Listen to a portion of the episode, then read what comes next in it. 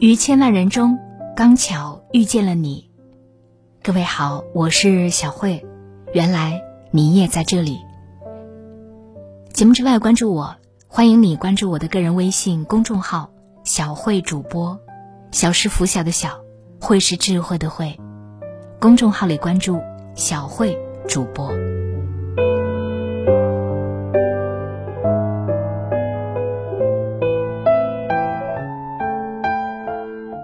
Instagram 曾发起了一项十年挑战计划，很多人晒出了自己十年前后的对比照。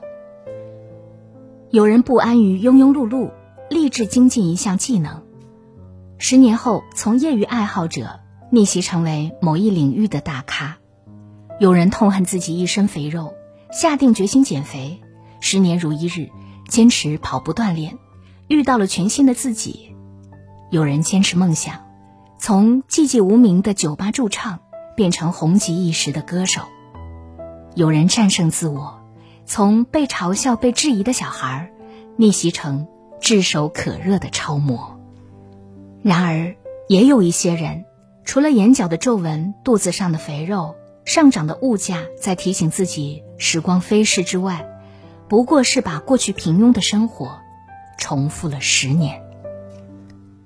三千六百五十个日夜，八万七千六百个小时，自律和不自律的人，差距就这么拉开了。美国心理学家克拉克曾说：“自律的前期是兴奋，中期是痛苦，后期是享受。当你开始享受自律的时候，你会发现生活少了失意和迷茫。”前段时间，豆瓣有一张图火了，即将返乡的民工吴桂春在东莞图书馆留下的一段话，击中了无数人。五十四岁的吴桂春祖籍湖北，多年前和妻子离异之后，就跟着老乡一起在东莞务工，穿梭于大大小小的工厂。婚姻的破碎，经济上的困顿，枯燥的工作，让吴桂春一度感到。无所适从。幸好，书籍给了他最温暖绵长的治愈。每逢节假日或者工厂轮休日，吴桂春大多会在图书馆度过。他说：“如果我今天要去图书馆，我早上就会多吃一点，这样中午就不会饿，可以一直待到晚上闭馆。无论工作再苦再累，只要空闲的时间。”打开一本书，心中的苦闷和疲惫都被尽数驱散。手中有书，腹中有粮，心中自然有了风雨不动、安如山的满足感。这一读就是十二年的时间。靠着从书中汲取的力量，吴桂春即便遭受生活的多重夹击，他也从未放弃过希望。在东莞务工十二年。他通过辛勤劳动供养家人，把孩子培养到研究生毕业。只有小学文凭的他，刚开始连字都认不全，对着新华字典一个字一个字的学，后来竟然自学成才，熟读中国古代史，还能随口吟诵唐诗宋词。这段留言被传到网上之后，社会各界伸出援手。他得以继续留在东莞工作，也因此被聘为职工书屋公益代言人。吴桂春说：“我在图书馆看书，没有想过靠它改变什么，但是十二年如一日坚持阅读，确实让他的生活往好的方向走了。对于生活中很多失意者来说，读书无疑是最好的疗愈方式。”人生不如意事常有八九，阅读的作用不过是点燃一盏灯，替你照亮前路，指明方向，让你不迷茫，也不迷路。正如白岩松所说：“多读书虽然不一定能够改变命运，但是能够保障你更好的面对命运。”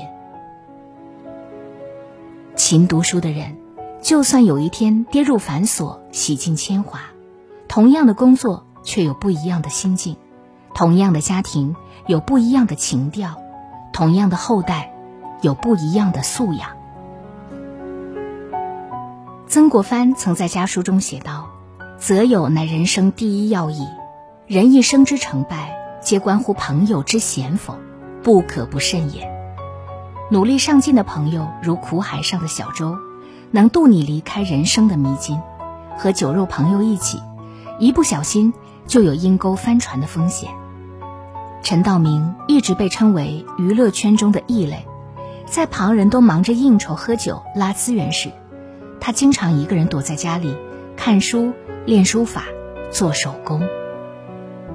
他很少交友，尤其厌恶酒局上的虚情假意。正如他所言，有的朋友唯一的作用就是在关键时刻出卖你。他了解你，所以在出卖你的时候了如指掌。就像在关键时刻跳到台上，给你一个大耳贴子，又骂你很具体的人，都曾经。是你的朋友，这种清高不是故作姿态，而是因为他对交友这件事极其谨慎。古语有云：“与善人居，如入芝兰之室；久而不闻其香，即与之化矣；与不善人居，如入鲍鱼之肆；久而不闻其臭，亦与之化矣。”你今天和谁在一起？决定了你十年后要走的路。人生应择善而处，择君子而交，与良师相伴，携益友同行，人生的路才能越走越宽。一对夫妻，男的是酒鬼，女的是赌徒，他们的两个儿子却有着截然不同的命运。老大的事业很成功，老二却因为违法而进了监狱。有人问老大：“你为什么这么成功？”老大说：“因为我有这样的父母啊！我不努力，谁顾这个家呢？”有人问老二：“你为什么进了监狱？”老二答：“因为我有这样的父母啊！我被他们影响了。”心理学上有一个名词叫“习得性无助”，在觉得无助到表现出无助。再到加深无助的观念，最后表现出更严重的无助，这样的恶性循环里，人往往会把一切结果归结于环境和外因。其实只是因为目光短浅，看不到出路，缺乏勇气，不知如何改变，消极懈怠，懒得从头开始，只好放纵自怜的情绪，脱口而出的就是抱怨之词。真正厉害的人。往往能够从痛苦中抽身而出，为自己打拼一个绝地求生的未来。前段时间，中科院黄国平博士的毕业论文致谢信感动了无数人。他在信里回顾了自己的人生经历。黄国平出生于四川南充的一个小农村里，从小就家徒四壁，夏天没有钱买鞋，赤裸着脚。走在滚烫的地上，冬天没钱加衣服，只能穿着单薄的衣服在寒风中瑟瑟发抖。青春期自尊心最强烈的时候，无数次因为没有钱交学费被老师约谈。然而生活的暴击远远不止这些。十二岁时，母亲离家出走；十七岁时，父亲和相依为命的奶奶接连离世。亲人相继离世，他比任何人都有理由抱怨命运的不公。